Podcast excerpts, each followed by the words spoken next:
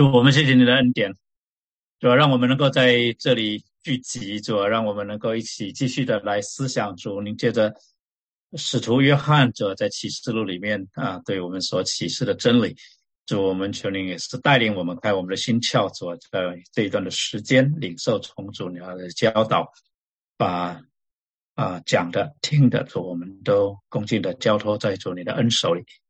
啊，求主，这是带领我们保守这段的时间，主要叫我们的思考，主要叫我们啊心中所领受的，主要是从主你而来，叫我们聚焦在您宝座的时候，主要我们的心主要欢喜快乐领受从主你而来的话语。谢谢恩主，谢谢主的保守，奉主耶稣基督宝贵圣名，阿门。好，我们今天呢？啊看到启示录最后一章了。这一章的主题，看啊，我必快来。那很快，我们复习一下上一次我们查第二十一章，讲到从天而降的新耶路撒冷。我们在那里看到约翰对新天新地的描述，对圣城新耶路撒冷的描述，不论是城的大小，还是啊这个啊这个啊构成啊这个结不是结构，然后建造啊。那我们在那里看到一个基本的真理，如果我们把它归纳出来，基本的真理呢，就是与主永远同住，就神的账目在人间啊，是我们每一个基督徒最荣耀的产业，是我们所盼望的。那么我们归纳出三个属灵的原则，第一个讲到上帝最终极的计划呢，是跟他的百姓要面对面的同住，就是。神的账目在人间，第一次的应验是主耶稣道成为肉身。那么第二次，也就是终极的应验，就是天上的耶路撒冷啊降到地上来，好像天地的合一哈。那第二点讲到上帝无尽的荣美跟尊贵哈，使天堂展现出无与伦比的神奇。讲到地呢啊街道呢是金金所做成的，讲到。城墙、城门哈，这些十二个城门、十二个宝石哈啊，城门是像珍珠一样，城门是啊这个珍珠做的哈。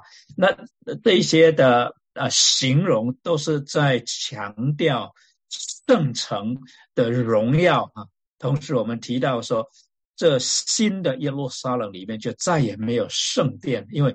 整个圣城就是神与人同在的所在。换句话说，整个圣城的功能就已经取代了圣殿了啊。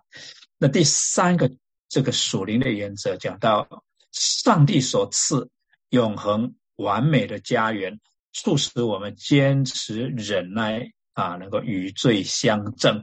就是讲到哪一些人是可以进城的，哪一些人是。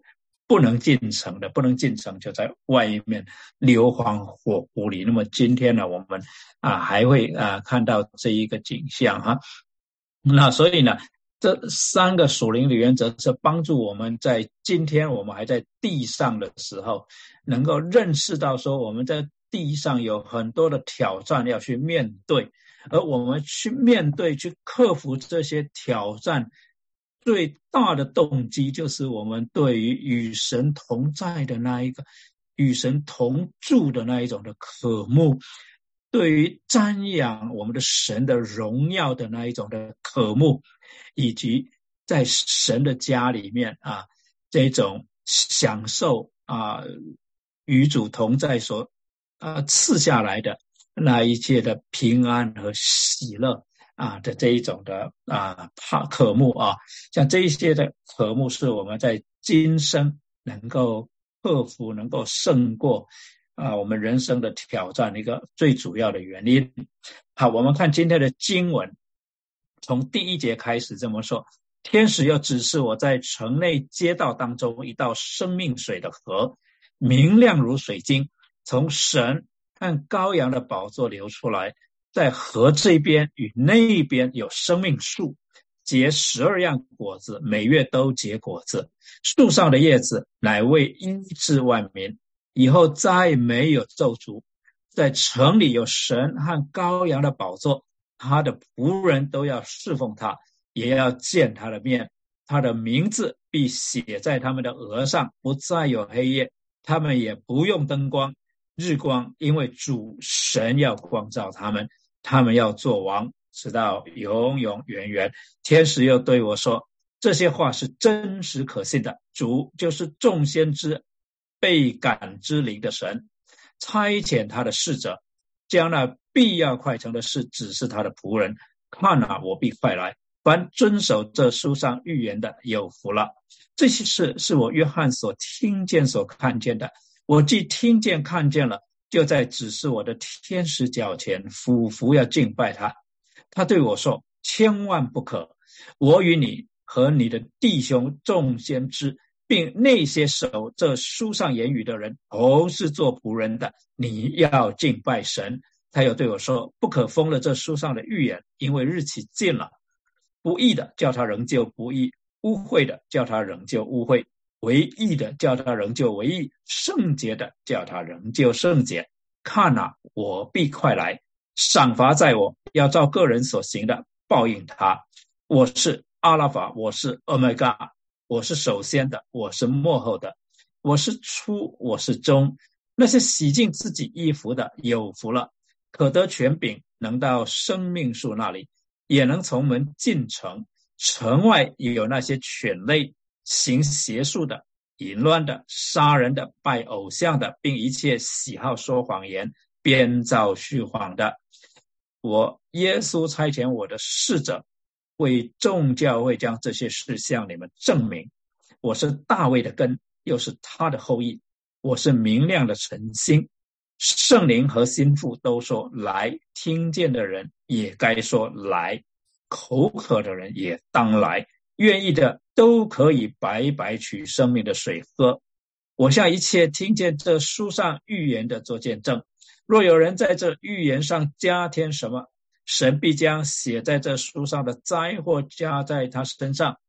这书上的预言，若有人删去什么，神必从这书上所写的生命树和圣城删去他的分。证明这事的说是了，我必快来。阿门。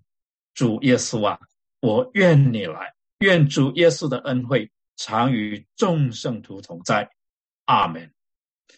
那我们一段一段来看，第一节到第五节，让我们看到新耶路撒冷，就是那终极的伊甸园，或者可以说是幕后的伊甸园。那么起初的伊甸园呢，在创世纪啊第一章、第二章，尤其是第二章。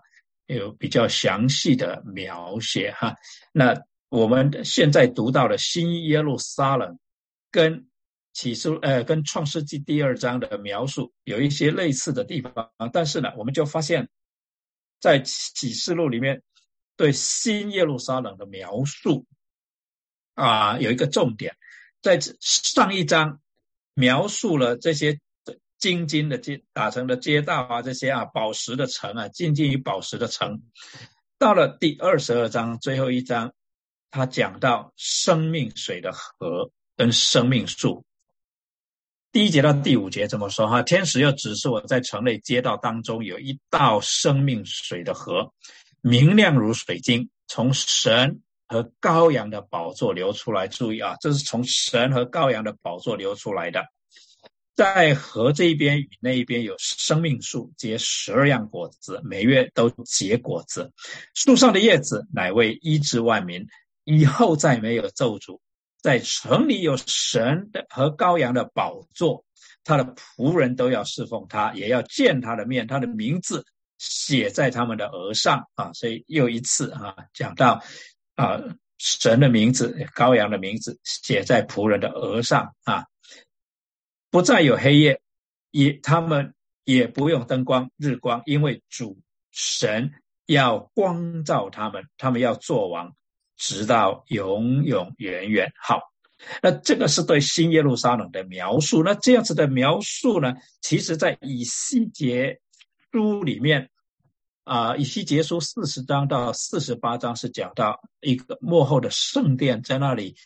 神让先知以西结看到幕后圣殿的一个意象，那么在四十七章那里呢，他就描述到这一条河流，他描述说啊，这个他对我说的天使啊，对我说：“这水往东方流去，必下到亚拉巴，直到海所发出来的水必流入沿海，使水变甜。这个变甜呢，啊，原文的翻译可以就翻成得医治啊，得医治。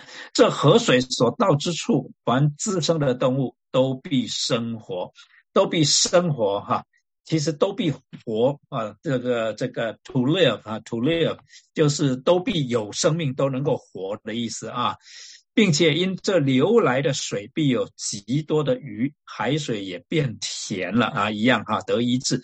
这河水所到之处，百物都必生活一样啊啊，就是河水所到之处呢，这个不论。它那个地方是盐水是淡水，它都会带来生命啊，都会带来生命，都会带来医治。所以在先知以西结的意象里面，已经看到有这样的河流，但是那时候看的呢，并不是那么清楚。到约翰看到的意象就很清楚了。这里讲到生命水的河，the river of living water 啊啊，所以啊，我们就想到，其实在七章十七节那里就讲到，就是。啊，这个开始这个敬拜的时候，然后要开这个啊七印的时候哈，那么就呃这描述到，因为宝座中的羔羊必牧养他们，领他们到生命水的泉源，神也必擦去他们一切的眼泪啊，在那里就已经讲到生命水啊，呃，我们先到生命水的泉源就是宝座了嘛，哈，就是宝座了。好，那在创世纪里面，其实啊有类似的描述。我们刚才讲，我刚才讲到第二章那里有类似的描述，是讲到起初的伊甸园。起初的伊甸园是这么描述：耶和华神使各样的树从地里长出来，可以悦人的眼目，其上的果子好做食物。园子当中有又啊又有生命树和分别善恶的树。有河从伊甸流出来，在这里呢，他是讲从伊甸流出来，不是从神和羔羊的宝座流出来了。那个时候第一次的创造，哈，第一次的创造的时候，那一条河是从伊甸流出来，滋润那园子，就是伊甸园，从那里分成四道。所以在第一次的创造里面，其实就反映出这个天上。的形象啊，但是呢，是在地上啊，是在地上的一个创造。三，那么呃之后呢，诗人因为有这一些的 image 在他们的啊心里面，所以他们写诗的时候呢，他们心里面有一种的憧憬，就是啊，那伊甸园里面呢，生命啊，就是那啊滋润生命的河啊，那。诗篇三十六篇八九节，就诗人就说：“他们必因你店里的肥甘得以饱足，你也必叫他们喝你乐河的水，因为在你那里有生命的源头，在你的光中，我们必得见光。”那当然是诗人那个时候没有看到啊，约翰啊所看到的啊这样的意象，但是他们心中已经有这样子的渴慕。先知撒加利亚他看到的意象。是那日必有活水从耶路撒冷出来，一半往东海流，一半往西海流，冬夏都是如此。耶和华必做全地的王，那日耶和华必为独一无二的，他的名也是独一无二的。撒加利亚他所宣告的是这样的一个信息，讲到活水 （living living water） 啊，从耶路撒冷出来啊，那啊会。永流不断的活水啊，那主耶稣呢，就一啊用这样的一个 image 来宣告他的身份啊。既然在众先知的这些的描述里面，以及在圣徒圣民啊，在圣民的心目中哈，他们的一种渴慕里面呢，有一条赐生命或者说滋润生命的。活水会从神那里淋到他的百姓。啊，那这个 image 其实对于在迦南地区的以色列人，或者在那个地方的，不管是以色列人还是外邦人，都是非常啊令人渴慕的一个景象啊，就是源源不断的供应的这一种啊清水啊，而且是非常清新的水啊，是可以想象得到住在荒漠中的人啊，对这种水的泉源的一种渴慕。那也难怪，因此我们的神也好啊，主耶稣也好，他就用这样子的 image 来让人理解到说，神与我们的关系就是这么重要啊，就这么 refreshing 啊。所以主耶稣对呃撒玛利亚那个妇人井旁的妇人，他就说：凡喝这水的，就是喝那雅各井的水的，还要再渴；人若喝我所赐的水，就永远不渴。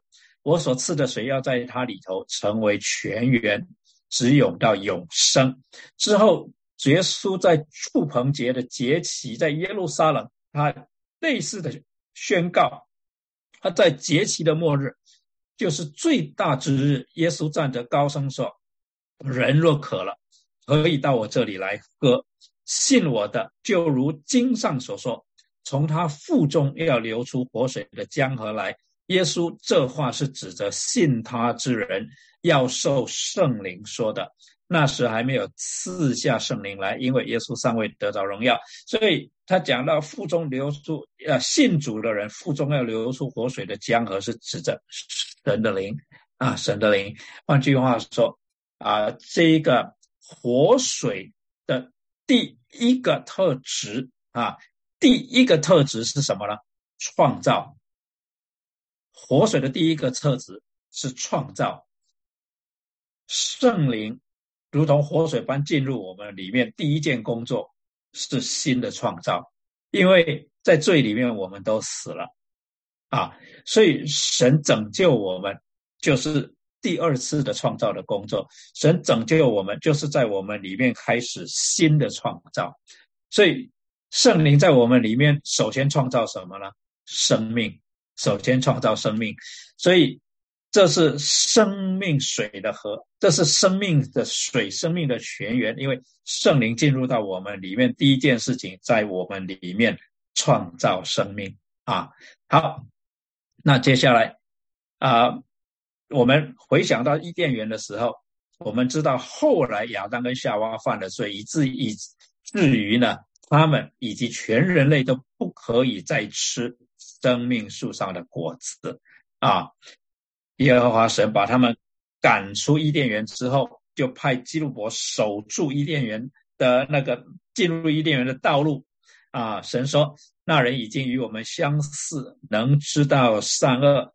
现在恐怕他伸手又摘生命树的果子，是就永远活着。”意思就是说，他们就啊，这个在这个地上了。啊，这个啊，决定啊是非善恶的标准了啊。那等一下我们啊，就呃看到我们的盼望。但是呢，这个亚当夏娃做这件事情呢，就是将自己从代表上帝来治理世界，提升到代替上帝来治理世界。本来亚当夏娃是 agent 啊，照着上帝的心意。来治理上帝所造的一切，但是当他听从了撒旦的诱惑，顺从了撒旦的诱惑，去吃了那分别三恶树上的果子，是神所说不能吃的那果子的时候，他就将他与神之间所立的约给毁了。他与神所之间的约毁了之后。他就等于不承认这个主仆的关系了，所以 instead of 为神来治理世界，当亚当与神的约毁坏之后，他就变成是为自己来治理神的地了啊。那所以呢，其实我们如果岔出去讲了，人类的历史让我们看到说，人离开神之后有。一个特质不断的出现，就是缺乏安全感，缺乏安全感。所以今天我们啊，其实啊，如果有兴趣去研究的话，会发现说太多历史的事件，或者是不论是在哪一个层次，不论是在哪一个范畴里面，追根究底都是从缺乏安全感所产生的。不过那是插出去讲了。我们回到伊甸园的故事啊，这个亚当夏娃他们从代表上帝来治理世界，自我提升到。代替上帝来治理世界，他们就与生命树隔离了，隔离了。好，那么到了新耶路撒冷了，就是重新得着的一个更美好的伊甸园啊。我们看到约翰对新耶路撒冷的描述，其实充分的显示了，或者也是充分的描述了我们对伊甸园的渴慕，并且超过我们所渴慕的。那么样的荣耀啊，那么样子的宝贵啊，那我们做一个比较，失落的伊甸园那个地呢的金子是好的，在那里又有珍珠、红玛瑙。呃，在上一章对新耶路撒冷的描述呢，我们看到那里也有红玛瑙嘛哈。那么啊，十二个门是十二颗珍珠啊，那么每门是一颗珍珠，然后接。在城内的街道是晶晶，好像明透的玻璃啊，这些啊，在那城里有十二个啊，十二颗宝石嘛，是吧？哈，所以啊，就是比当年的伊甸园更精彩了啊。那么失落的伊甸园那里有河流出来，河水能够滋润伊甸园。在新耶路撒冷呢，是有一道生命水的河。从神和羔羊的宝座流出来，所以伊甸园看起来就好像一个模型，还一个一个 model 啊，一个一个 caricature，一个一个一个小的模型一样。但是西耶路撒冷呢，显然就是实体的哈，就是实体。好，那么在。啊，第三创世纪第三章那里继续描述到伊甸园，讲到说耶和华神便打发他出伊甸园去，因为他犯了罪，并且禁止他吃生命树的果子。然而因着主耶稣啊来到我们中间，为我们的罪被钉在十字架上，所以新耶路撒冷就是一个新的一个一一个 opportunity，对我们来讲啊，那里有生命树结十二样果子。生命树的叶子乃为医治万民啊！生命树的叶子它能够医治万民，所以呢，它能够医治啊，它能够啊，给我们有生命啊，结出生命的果子来。失落的伊甸园是被咒诅的啊，在新耶路撒冷里面没有咒诅，在失落的伊甸园里面呢，人躲避神的面，因为犯罪的缘故躲避神的面。但是呢，在新耶路撒冷，神的仆人都要侍奉他，也要见神的面，啊，要见神的面，意思就是说，我们要 face to face 与神面对面，啊，与神面对面，啊，在那个时候与神面对面就不是一件极其可怕的事情，而是一件极其喜乐的事情，令人满足的事情。那他的名字要写在仆人们的额上，啊，仆人们的额上。好接下来呢，失落的伊甸园呢，在那里呢的咒诅是什么？你必汗流满面才得糊口，直到你归了土，被赶，他们就被赶出伊甸园了啊！被赶出伊甸园。那新耶路撒冷呢？反过来，你们要做王，直到永永远远啊！你们要做王，直到永永远远。所以我们在做这样的一个比较呢，就可以看得出来啊，这个新耶路撒冷啊是呃耶路这个。那个伊甸园的一个完全的实现，而原来的伊甸园呢，其实是新耶路撒冷的一个模型啊，一个模型。而在那个模型里面，人甚至犯了罪啊。好，在新耶路撒冷中有生命树，却不再有那一棵分别善恶的树，因为在伊甸园里面啊，明讲的有一棵生命园中有两棵树嘛，一棵是生命树，一棵是。分别善恶的树，那那一棵分别善恶的树的功用是什么呢？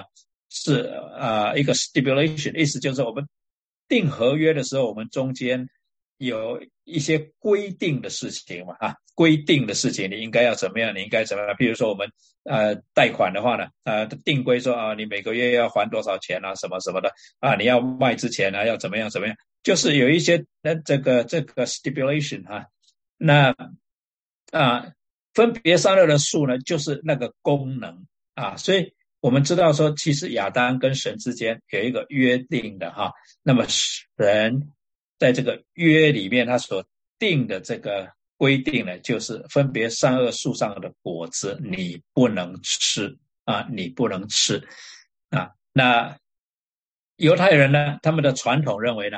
生命树的果子就是智慧，也就是耶和华神的律法啊。那在箴言里面呢，我们就看到智慧呢，在犹太人的文学传统里面，常常被拟人化啊，就把智慧当作是一个人这样子来描述哈。但在第三章箴言的第三章那里，就有类似的这样的做法。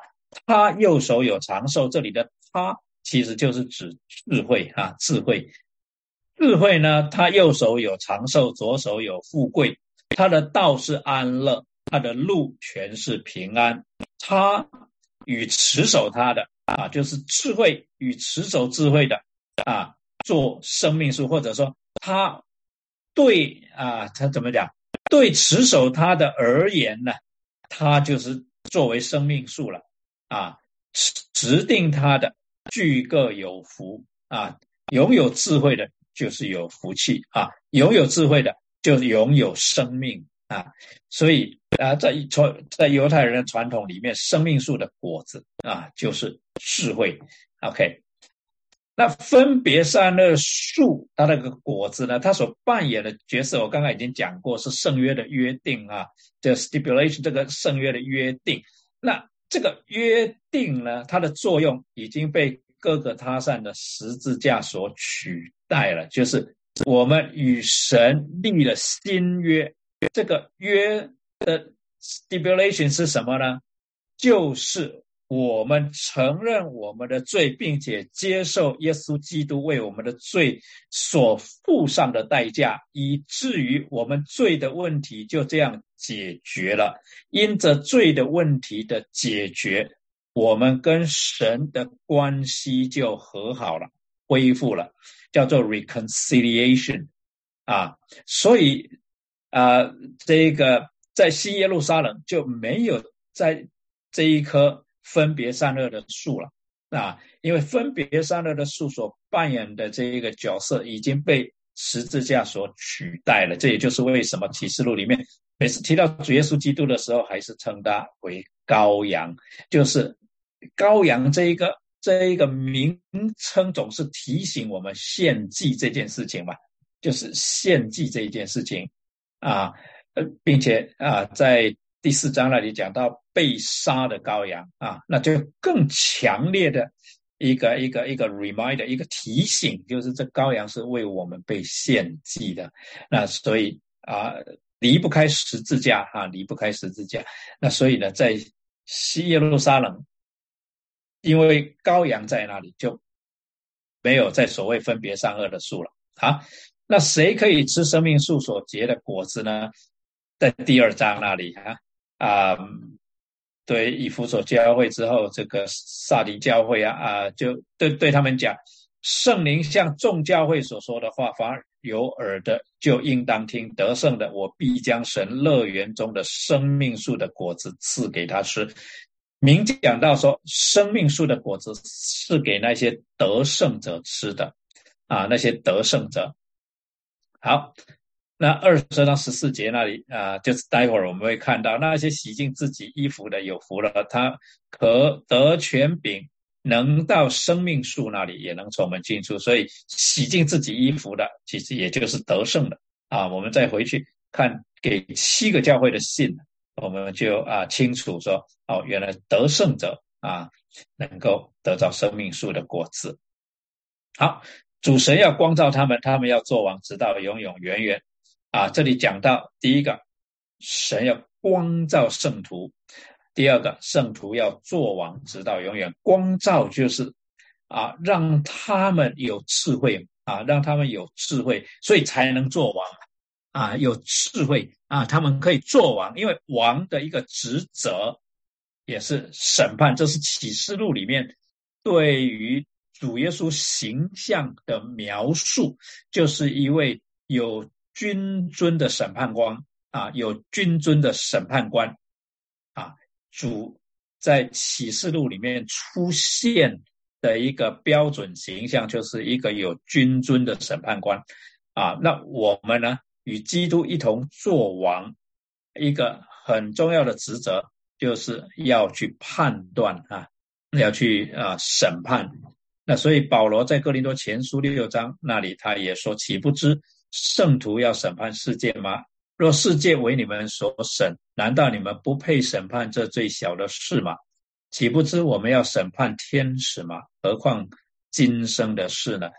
那我想保罗那时候所说的，我们一般人一定很难懂啊。可是啊，在启示录里面啊，约翰在这样一解释，我想我们就比较容易理解了哈。啊，啊这是圣徒以后的一个责任哈。好，那接下来第六节到二十一节，它是启示录整卷书的一个结语。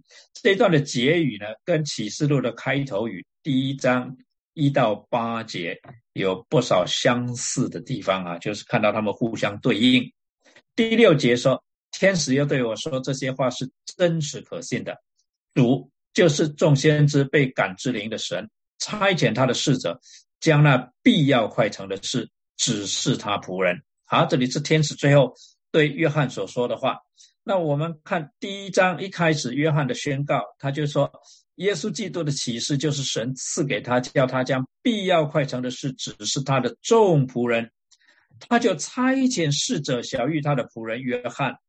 啊，到第七节，他说：“看啊，他驾云降临，昼末要看见他。”这话是真实的，阿门。一方面强调这一个见证这些话语的 credibility 啊，第二又讲到他们是领受话语啊，他们宣告的是所领受的话语，他们是领受话语再宣告出来，这话语是神启示给主耶稣，然后交付给我们的啊，交付给他的仆人的。好，以至于呢。约翰的反应就是他觉得很惊惶哈，他说：“这些事是我约翰所听见、所看见的。我既听见、看见了，就在指示我的天使脚前俯伏要拜他。但是天使也警告他对我说：千万不可！我与你和你的弟兄众先知，并那一些守着书上言语的人，同是做仆人的，你们要敬拜神。你要敬拜神啊！那。”才不久以前，我们才读过类似的描述嘛。他也犯了同样的错误，就在第十九章那里，第九节，天使吩咐我说：“你要写上啊，等等。”听完了，他就俯伏在他脚前要拜他。他说：“千万不可！我和你，并你那一些为耶稣做见证的弟兄，同是做仆人的，你要敬拜神，因为预言中的灵力乃为乃是为耶稣做见证。”哈。这一些讲的话都是为耶稣做见证，不是为我们自己。我们都是做仆人的，都是做仆人的。那这就提醒我们什么呢？当我们看到一位大有能力或者大有成就的人的时候，往往会觉得他是不可或缺的啊。但是真正不可或缺的只有一位，就是主。那其他的人，不管是有多大的能力跟智慧，都是仆人。有多少的时候，尤其我们以前长辈常常挑战我们，提醒我们要我们检查我们自己，到底我们心中的主是真的是主耶稣，还是其他的东西？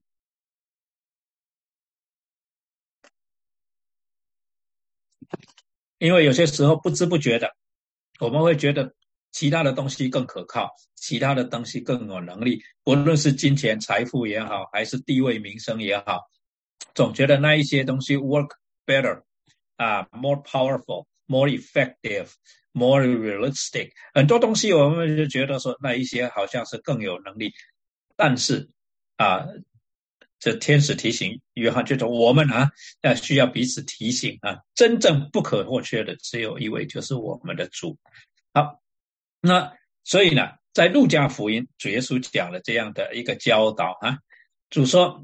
你们若有信心，像一粒芥菜种，就是对这棵桑树说：“你要拔起根来栽在海里，它也必听从你们。”你们谁有仆人耕地，或是放羊从田里回来，就对他说：“你快坐下来吃饭了。主耶稣在这里讲到这个仆人顺从主人是应当的哈，主人的权柄，他在那边讲到主人的权柄啊。好，接着他说，岂不对他说啊？对不起，前面再讲一次，哪有对他说，你快来坐下吃饭呢，是不是？岂不对他说，你给我预备晚饭，树上带子伺候我，等我吃喝完了，你才可以吃喝吗？仆人照所吩咐的去做，主人还谢谢他吗？啊，所以他这个语法呢，他所期待的当然是 no 啊，no 啊，这样你们做完了一切所吩咐的，只当说我们是无用的仆人，只呃所做的本是我们应份做的，就是我们的本分应该做的啊，我们应份做的。好，所以呃，这个引用这段的经文呢。啊，来彼此提醒，就是我们都是做仆人的啊，我们服侍主都是应该的，没有什么好说的了啊。好，然后他又说不可封了这书上的预言，因为日期近了，不可封了这书上的预言了。这里是重述第一章第三节，因为念这书上预言的和那一些听见又遵守其中所记载的，都是有福的，因为日期近了。因为日期近了，人需要知道这书上的预言，人需要听见，并且需要去遵守啊，需要听见，以至于可以遵守啊。那你如果比较但以理那个时候所领受的吩咐，你就知道但以理那个时候时候还没到。所以但以理啊，你要隐藏这话，封闭这书，直到末时，必有多人来往奔跑，知识。就必增长啊！意思就是会有很多的讲法了哈，会有很多的想法，会有很多的推论。但是你你先把它封起来，你先把它封起来。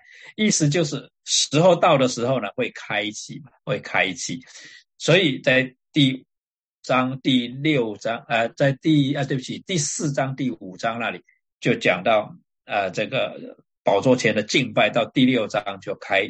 启这个七这个书卷了嘛，啊，所以就有七印嘛，啊，就要开启那个书卷。好，一个值得深思的事实是什么呢？第十一节那里怎么理解呢？不义的叫他人就不义，污秽的叫他人就污秽，唯义的叫他人就唯义，圣洁的叫他人就圣洁。啊，突然读到这一段，会觉得说，哎，这是不是这一个？啊，神的拣选啊，是不是这个啊人就没有自由意志了？是不是就是啊你你没有什么选择了哈？神看定你啊，认定你是得救了，你就是得救了；认定你不得救，你就不得救。那其实我们仔细来看这一段的经文，它倒没有那个意思啊。它这里的意思呢，是指追求公义圣洁的，终究能被称义，能够被洁净，但是。拒绝公义圣洁的，那就任凭他们会不义啊，任凭他们污秽不义啊。那为所以为什么说不义的叫他仍旧不义，污秽的叫他仍旧污秽？其实这可以说是是这个启示录里面的，从第六章一直到第十六章、十七章，我看啊，十六章是呃到差不多十六章那里哈，七印。七号七晚一直在宣告的一个信息是什么呢？就是神不断的降灾，而这些的灾难呢，可以说是 last efforts 最后的努力，让人在灾难里面认识到自己所依靠的都不可依靠，唯有归向独一真神，才是得救唯一的道路。那这一个最后的这些的灾难呢，其实是啊，说 echo 也好啊，你说是这个回应也好啊，就是它有一个呃，它有一个不是 pattern 的哈，就是说它有一个 prelude 啊，我们也可以讲说 prelude 啊，就是说在最后这些灾难发生之前，其实就有。不断的发生，神借着这些的灾难要挽回他的老百姓，或者是挽回他所造的人。那在出埃及记里面，我们看到神降十灾，其实是要法老王悔改嘛。那这样子，埃及人也就跟着蒙福。可是人抗拒嘛，哈，法老的心一直是刚硬，神就任凭他刚硬了啊。那第二次是出现在什么时候呢？就是在亚述王在攻撒玛利亚的时候。神就借着那个机会，他教导南国犹大国说：“你们不要啊，因为碰到这样子的情形，就四处去求助啊，甚至跑到埃及去求助。甚至在这个亚述王来攻撒玛利亚的时候呢，这个犹大国自己还觉得啊，不是幸灾乐祸而已，就是说。”觉得说亚述王帮他们解决一个问题，因为他们跟北国这个以色列国跟亚兰国都是有的矛盾嘛，哈，有矛盾。我们看以赛亚书跟列王记下，我们就知道这些的背景。那么在那个时候，神也就借着一些的难处，让犹大国能够回转哈，归向他。但是犹大到最后还是没有归向他。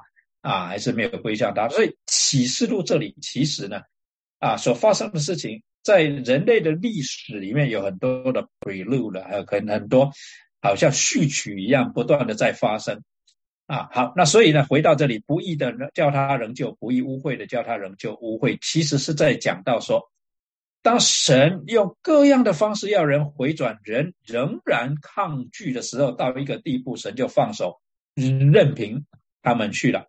就 let them go，就 let them go 啊，就任凭他们了，任凭他们。所以呢，啊，在这个旧约啊，以赛亚书那里啊，神呼召以赛亚，在第六章，他呼召以赛亚去为他做先知，去为他宣告信息的时候，他跟以赛亚说：“你去告诉这百姓说，你们听是要听见，却不明白；看是要看见，却不晓得。”要使这百姓心蒙脂油，耳朵发沉，眼睛昏迷，恐怕眼睛看见，耳朵听见，心里明白，回转过来变得医治。我们中文翻译过来，好像说神啊，很奇怪，他明明是要以赛亚去宣告这些信息，可是却要让他们不明白。这是我想我们语文的问题啊，他。原来的意思主词哈，这些听是要听见却不明白啊，还有这些啊心蒙子由耳朵发疼，要使这百姓等等，这些主词其实是老百姓他们自己，就是说他们使自己心蒙子由耳朵发沉，眼睛昏迷，意思就是说他们根本就不听，他们好像圣经里面的描述就是说捂着耳朵啊哈，叫我听不见，我听不见这样子。啊，这种的回应哈，对先知是这样子的回应啊。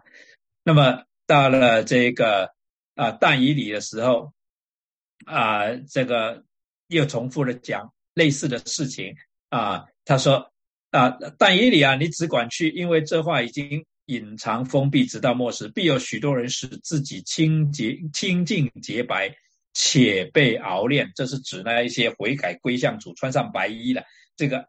清净洁白且被熬炼，在启示录里面就是讲穿上白衣嘛，不同的描述，但是是同样的意思啊。接下去他说：“但恶人仍必行恶，一切恶人都不明白，唯独智慧人能明白啊。那行恶的人他就不愿意去明白，不愿意去明白，神就不勉强他明白，所以他们就终究不明白。但是智慧人，他就是。会去求智慧，他就是想明白，他想要知道是怎么一回事，他就会不断的问，不断的问，而他问就会得着啊。所以主耶稣说，我们的祷告是什么呢？我们的祷告就像寻找就哎祈呃寻找就寻见啊，祈求就得着啊，就祈求就得着，寻找就寻见，叩门就给他开门。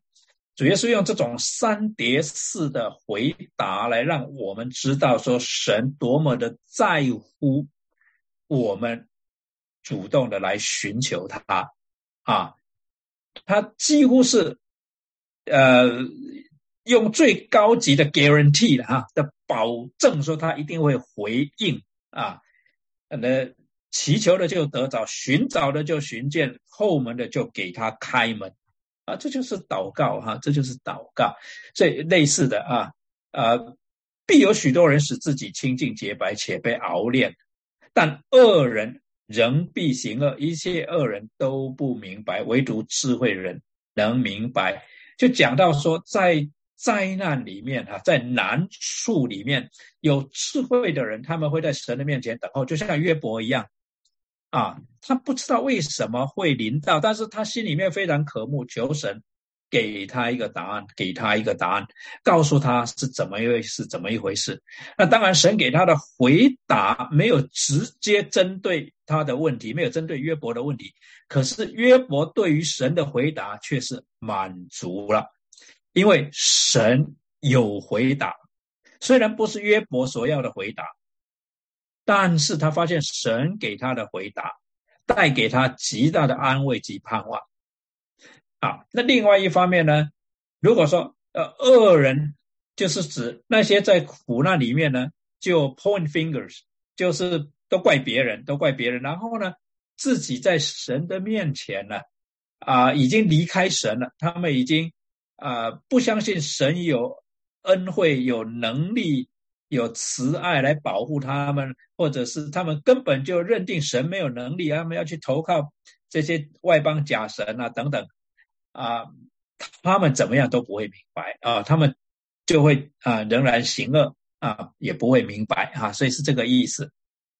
好，那主要是就顺着这样子的传统，在他面对犹太人的时候呢，指出他们有同样的问题。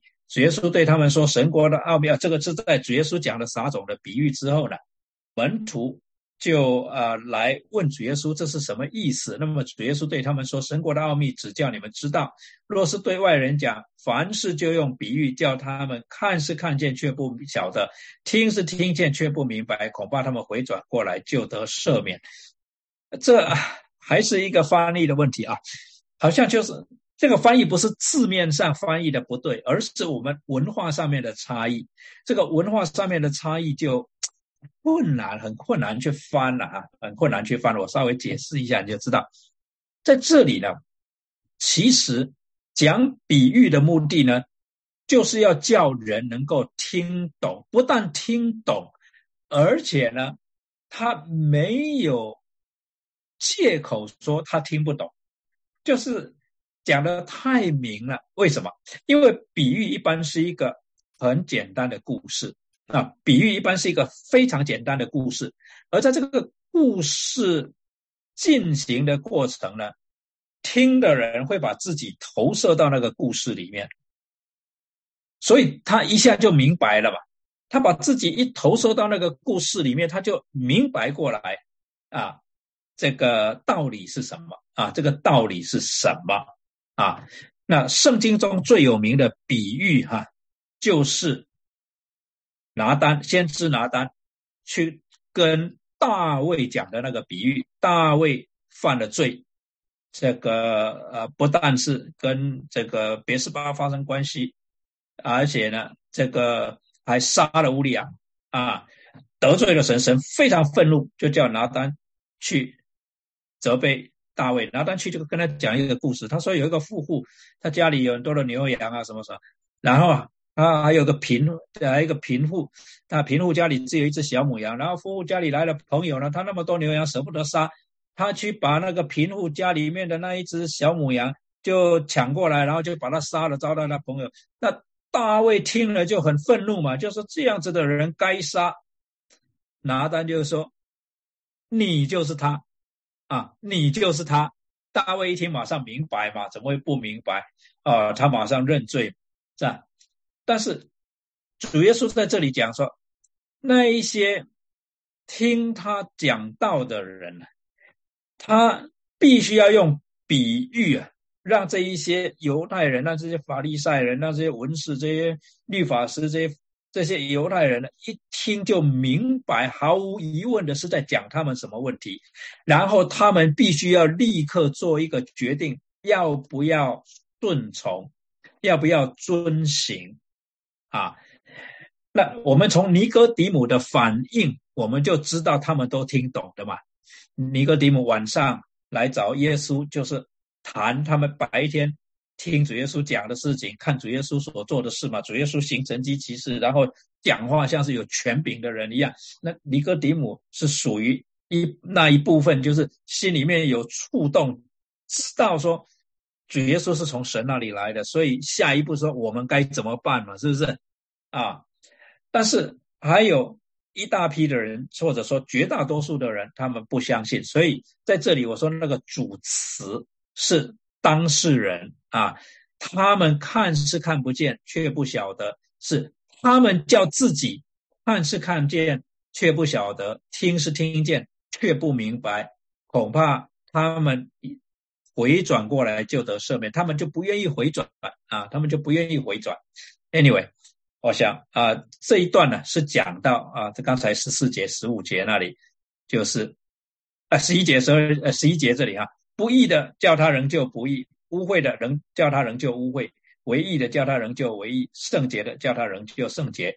主要是讲到追求公义圣洁的，终究能被称义、被圣、被洁净；而拒绝公义圣洁的，就任凭他们污秽不堪了。啊，好，那接下来呢，就讲到他要报应。第十二节、第十三节这么说：看了，我必快来，赏罚在我，要照个人所行的报应他。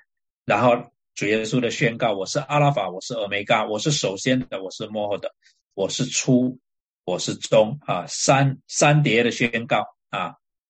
好，前面讲到他的报应啊，在六十二章呃，以赛亚书六十二章那里，先知以赛亚就预言弥赛亚来的时候他要做的事情。看了耶和华曾宣告到地极，对西安的居民说：“你的拯救者。”来到他的赏赐在他那里，他的报应在他面前。讲到啊，这一位啊拯救者哈，他必然是啊，他就是说赏罚都在他手里啊，赏罚都在他手里啊。那么马太福音那里啊，主耶稣也讲到，人只要在他父的荣耀里同着众侍者降临，那时候他要照个人的行为报应个人。罗马书那里也讲。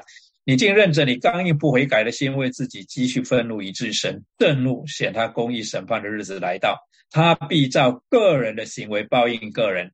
在启示录一开始的时候，主耶稣也宣告了，主神说：“我是阿拉法，我是俄梅嘎，是习在、今在、以后永在的全能者。”呀，先知以赛亚也宣告，神耶和华以色列的君，以色列的救赎主，万军之耶和华如此说。我是首先的，我是幕后的，除我以外再没有真神啊。那么在哥罗西书，保罗宣告说，他在万有之先，万有也靠他而立，他也是教会全体之首，他是原始，是从死里复啊首先复生的，使他可以在凡事上居首位。他在万有之先是 before。这个万有被造之前，他就已经造了啊，他就已经在了，所以万有才能靠他而立。换句话说，神的宣告是宣告他的超然呢，是在他是这样子宣告的，在啊任何的是这个受造物存在之前，他就已经在，所以他是创造主啊，他是创造主。当他宣告说他是 Omega，他是。啊，他是阿拉法，他是欧米伽的时候，他就是宣告他是创造主啊。在起初的时候他就在了，在结束之后他还在啊，所以是习在、今在、以后有在啊，was is 还有 is to come 啊，所以啊就宣告啊他的超超越嘛哈。好，那么十四节、十五节这里他就讲到啊是这个啊。被造的这一切啊，那些洗净自己衣服的有福了，可得权柄啊，可得权柄，能到生命树那里，也能从门进城。OK，等一下我们再来讨论这个从门进城了啊。城外有那一些犬类型邪术的、淫乱的、杀人的、拜偶像的，并一切喜好说谎言、编造虚谎的。好，这里讲到说那些洗净自己衣服的有福了，在启示录里面一共有七次讲到有福了。Blessed are those 啊，Blessed are those 这些有福的人。我们来看这七个地方，第一个。在第一章三节念这书上预言的和那一些听见又遵守其中所记载的，都是有福的。Blessed are those 啊，念书上预言的和那些听见又遵守其中所记载的，因为日期近了。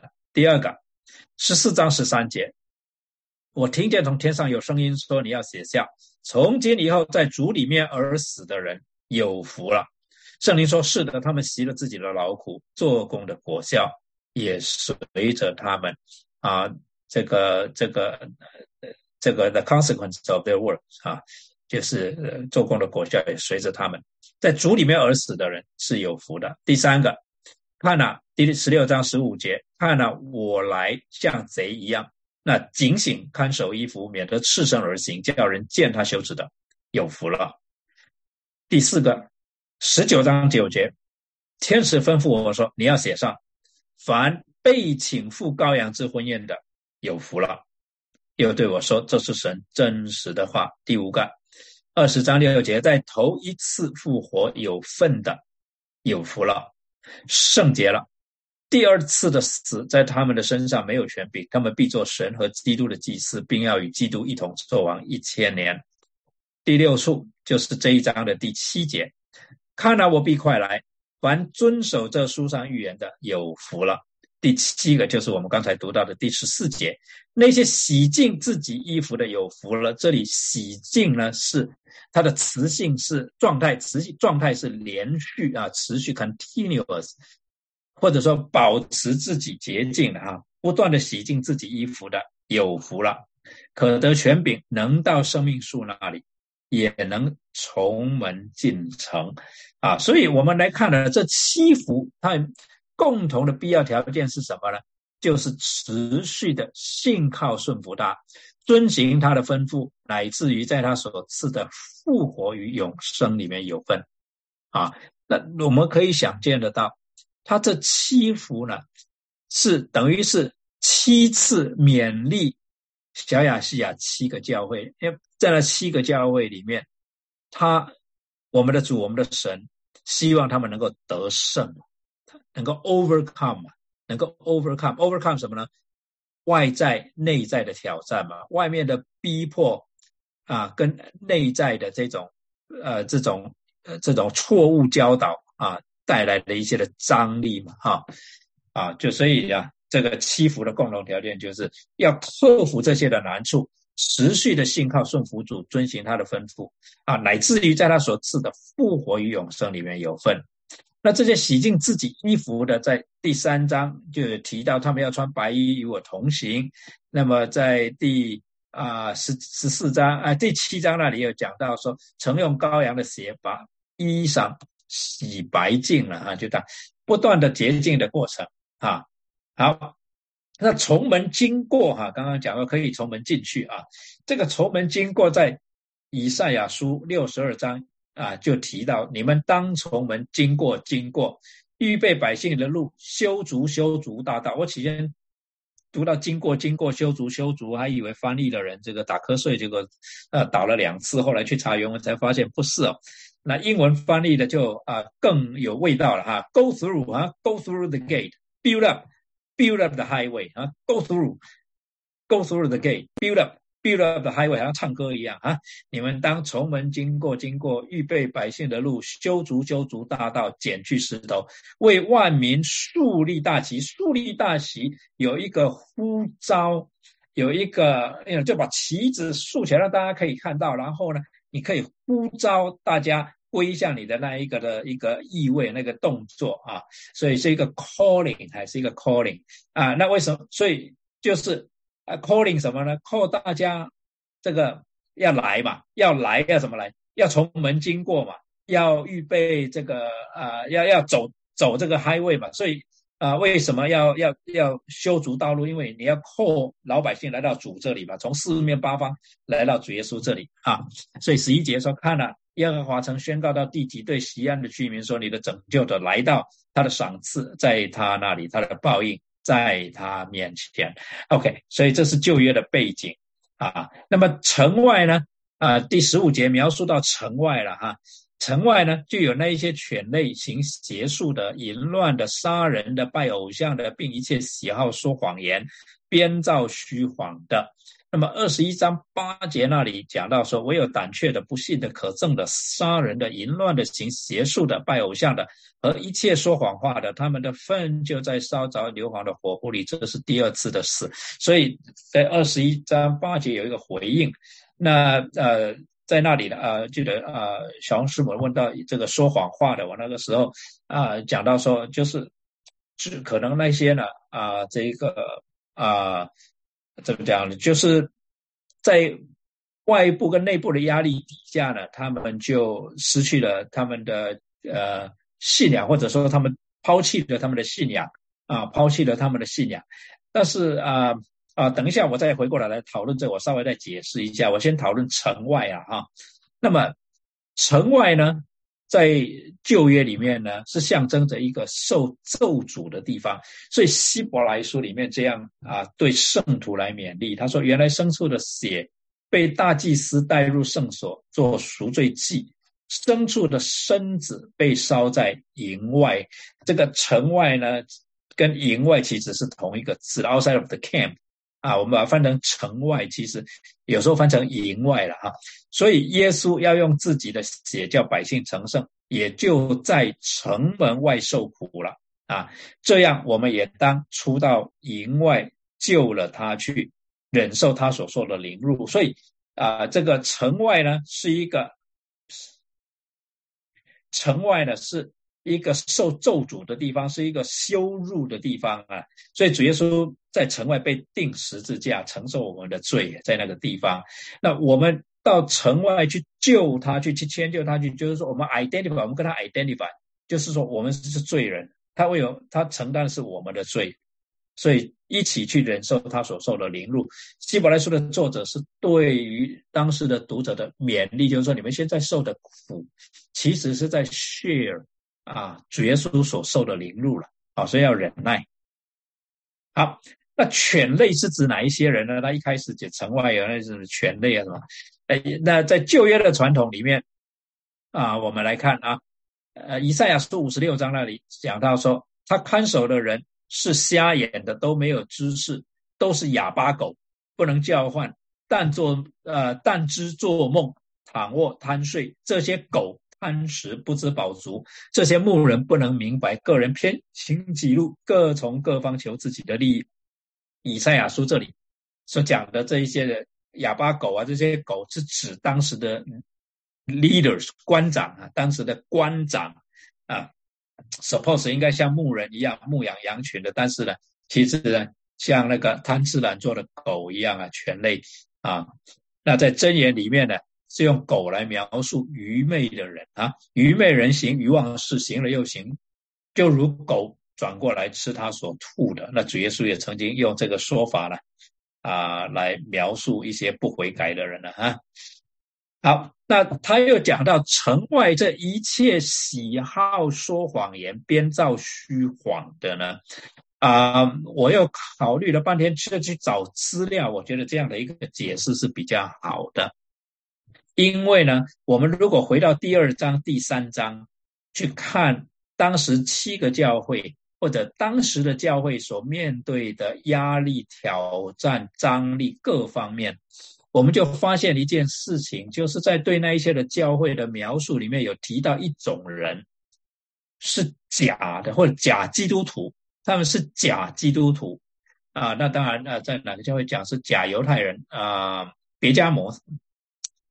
啊，一下想不起来啊！他们说他们是犹太人，其实不是，他们是撒旦会的人，所以我就啊明白过来了哈。应该说是就是 dawn on me 啊，就是好像一下子明白了解到说，他这一切喜好说谎言、编造虚谎的，恐怕就是那些好像是基督徒啊，一举一动像基督徒，这个这个讲诶，这个他们说的啦，他们什么的做的啦，都是说好像啊，说是基督徒，但是他们心里不见得是相信。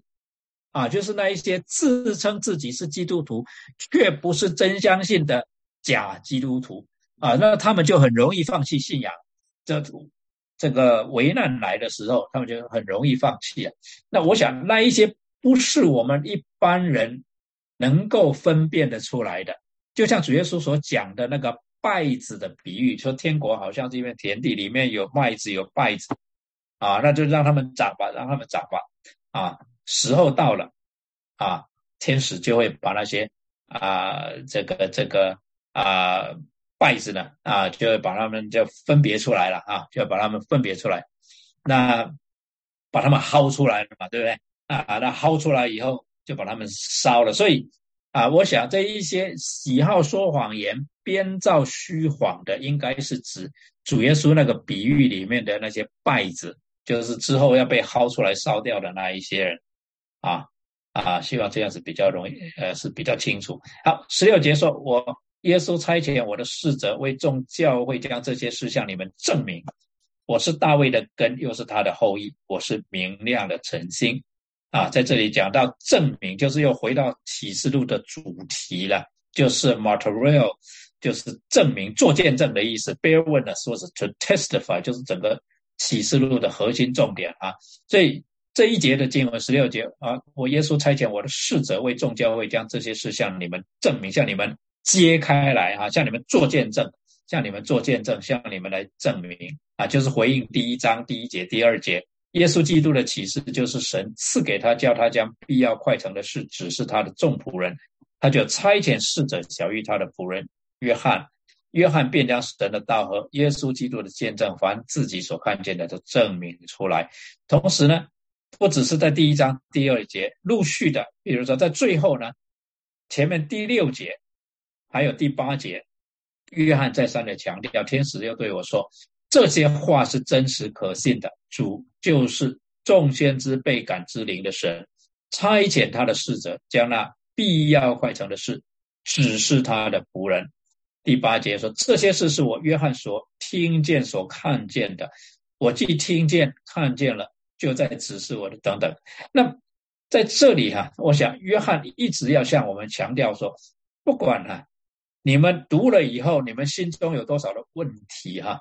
啊，你们也许觉得我讲的呢实在是啊很也很难理解，但是我告诉你们，我我所讲的是我所看到、我所听到的，而且都是真实的，都是真实的啊。那所以呢，他不断的重复，就是要叫我们这一些读的人呢，能够。第一个态度要正确，就是他所讲这些都是可信的，而且都是必要快成的事情。好，那第十六节他说：“我是大卫的根，就是讲到主耶稣的宣告，又是他的后裔啊，我是他明亮的晨星。”讲到他是 root，他是 offspring，他是 bright morning star。他其实这一些也是主耶稣的啊，他的身份啊，他的身份就是啊，从先知啊以来。宣告弥赛亚的身份啊，那么在启示录里面五章五节那里也有讲到了啊，长老中有一位对我说：“不要哭看了，犹大支派中的狮子大卫的根啊已得胜。大卫的根就是啊，最初在以赛亚书十一章那里讲到大卫，讲到一位弥赛亚是耶西的根嘛啊，从耶西的根要长出一个嫩芽来，就讲到有一位新的君王要从大卫的宝座上。”来治理啊神的国度啊，这个耶西的根，他开始发展以后，就讲到会有一位仆人，他要成为君王啊，这一或者说一位仆人，他也是君王啊，要以公义来治理神的国度。那他的治理、他的审判、他的描述方式，就是在大卫的宝座上，所以说是大卫的根，又是他的后裔，就是要在大卫之后来的。啊，在大卫之后来的。那讲到明亮的晨星呢，这个 Morning Star 啊，其实不论是在创世纪也好，啊，在后来的书卷也好，啊，我们看到这一个啊，耶稣诞生啊的时候，东方的博士术士啊来寻找嘛，就是跟着那一颗星啊来寻找耶稣嘛。啊，那他这里讲到这个星呢，其实啊常常是讲到一个统治者，一个君王啊，那他是明亮的晨星啊，就是用在弥赛亚身上一个特别的称呼。好，那啊马太福音里面有讲到啊，耶稣是这个弥赛亚是大卫的子孙啊，是大卫的子孙，大卫曾经指着他说预言。以赛亚书里面也讲到这一位要来的王。这位要来的拯救者是万国要来救你的光，就表示他是会发光啊。那君王要来救你发现的光辉，你所发出来的光辉啊，这个是一百多年前的中文了啊。这个发现啊，其实它的意思是啊，发生了哈，要散发散发出来的光辉了啊。好，第十七节说圣灵和心腹都说来。听见的人也该说来，口渴的人也当来，愿意的都可以白白取生命的水喝。圣灵，我们明白；心腹，我想查到这里，我们再明白。尤其在啊羔羊的婚宴的二十章、二十一章啊，我们知道说羔羊的婚宴里面，心腹是指众圣徒嘛，就是普世的。历世历代的教会嘛，历世历代所有的圣徒，就是啊，呃，这个啊，怎么讲呢？整个教会啊啊，就是心腹嘛哈。那如果是这样的话，听见的人到底是谁呢？如果心腹已经包括所有的圣徒，那听见的人是谁呢？啊，那听见的人。啊啊，在这里所得到的呼召是来做什么呢？显然是要去传扬嘛。啊，那口渴的人听要有什么反应呢？显然是要愿意来嘛，是要愿意来嘛。哈，那所以在这里呢，对于听见的人，哈，啊跟心腹的关系呢，我们有这样子的理解啊，就好像是 a call from the future，什么意思呢？好像未来的人对现在还在地上的人，诶，不应该讲说未来的人啊，应该讲说啊，已经离开我们的人，他就好像希伯来书里面那一些坐在观众席上，十二章第十一节那边。啊，我们有云彩般啊，我们这么多的见证人如云彩般围绕着我们啊，或者说云彩般的见证人围绕着我们。他描述的就是在罗马的竞技场上，这个坐在观众席上的那一些那见证人，好像坐在坐在观众席上看着我们在场上奔跑的那一些人。好，那啊，约翰在这里所要。表达的就是说，圣灵跟那些最后在羔羊的婚宴里面的那些的圣徒，当然最好是包括我们了哈。像这还在场上保的人来说，来，意思就是说，加油了，加油啊！所以心腹应该是指那些进入圣城新耶路撒冷教会的人，就是众圣徒了。那么听见的人是指当前啊，就当时一直到现在，还包括就是我们这些人还在地上啊，还在地上的教会，还在地上的教会。那因为是有这种时空上面的这一种啊超越，你如果把时空的、把时间的因素拿开的话，就好像未来在向现在来鼓励。未来知道说是多么的荣耀，是多么的满足嘛？哈，那就未来在向现在招手一样，就好像未来的我们在向现在的我们招手，说加油啊，加油！所以我们彼此勉励啊。好，口渴的人呢？啊，诗篇里面描写的最形象化了，四十二篇大家非常熟悉啊，如入切木溪水。葛拉后裔的训诲是教与领导，神啊，我的心切慕如。切慕你如入切慕溪水，我的心渴望神，就是永生神，我几时得朝见神的那种的渴慕，就像口渴一样，是口渴描述啊，人渴慕神嘛。那个人渴慕神啊，怎么办呢？来啊，来就是到神这这里来，到基督这里来啊，到基督这里来啊。所以诗篇里面很多地方描述对神的渴慕，甚至然后在啊马太福音里面，主耶稣就说这样子的人有福了，因为他们必得饱足。那一些饥渴慕义的人啊，渴慕公义啊，但是呢，我们知道说。实在是很谢谢王守仁教授了，他告诉我们什么叫做义啊？什么叫做 righteousness？什么叫做义呢？义就是与神有一个和好的关系，叫做义嘛啊！所以饥渴慕义一个广泛的解释，或者说从整个圣经神学，从整个圣经神学来理解义这个字，最合适的解释就是。与神有和好的关系，那从这个角度来理解饥渴慕义，就更容易明白。饥渴慕义就是渴慕与神有一个和好的关系。我们与神和好的关系，有和好的关系，我们就知道说必然有完全的公义啊，必然有完全的公义。那这样的人有福了，因为他们必得饱足，是什么意思呢？就表示说我们能够与神和好，我们能够与神和好，因为主耶稣来。啊，好，那愿意的都可以白白取生命的水喝，但是很多人的反应却不是这样。啊，主耶稣说，呃，讲了一个比喻，说他本国的人却恨他，打发使者随后去说，我们不愿意这个人做我们的王啊。讲到这个一个贵胄到远方去，可是后来的人啊就不愿意他做王啊。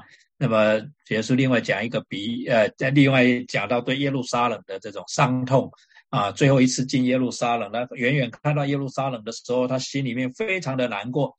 他说：“耶路撒冷啊，耶路撒冷啊，你常杀害先知，又用石头打死那奉差遣到你这里来的人。我多次愿意聚集你的儿女，好像母鸡把小鸡聚集在翅膀底下，只是你们不愿意啊。那所以呢？”不愿意的，那就没有办法了，那就没有办法。那在这里呢，最后啊，在整个启示录的最后啊，主对于那一些假先知、假师傅有严厉的警告。十八节他说：“我向一切听见这书上预言的做见证，若有人在这预言上加添什么，神必将写在这书上的灾祸加在他身上。”这书上的预言，若有人删去什么，神必从这书上所写的生命树和圣城删去他的份。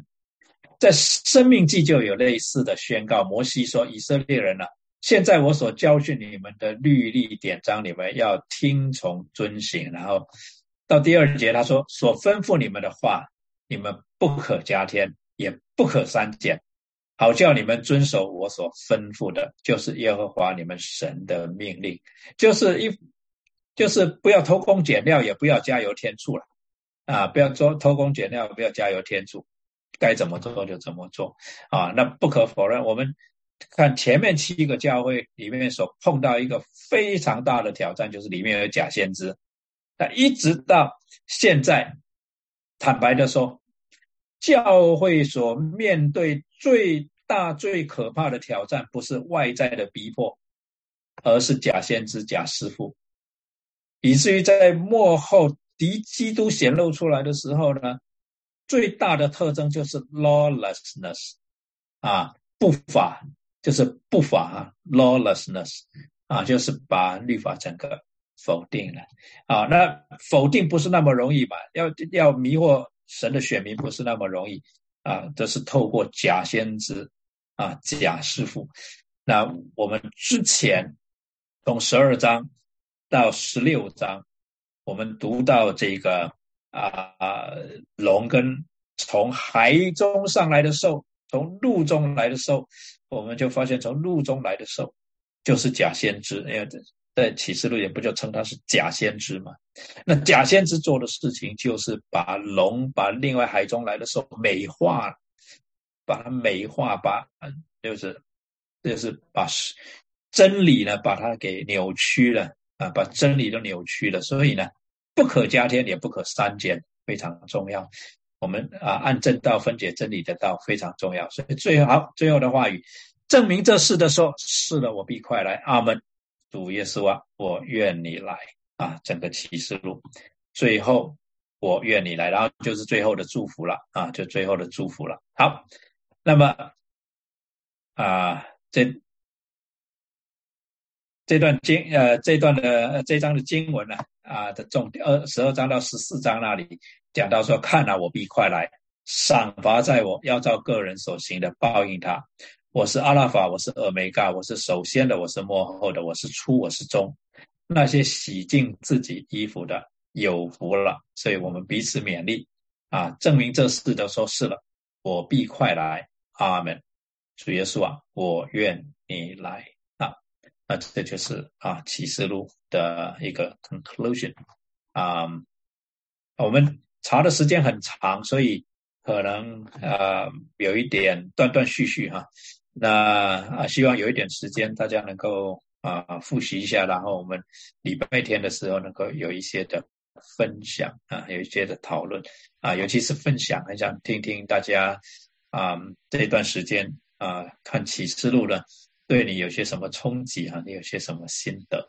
那今天啊讲的不知道有什么啊问题没有，或者是有什么分享没有？我先把这个啊，sharing 把它停一下。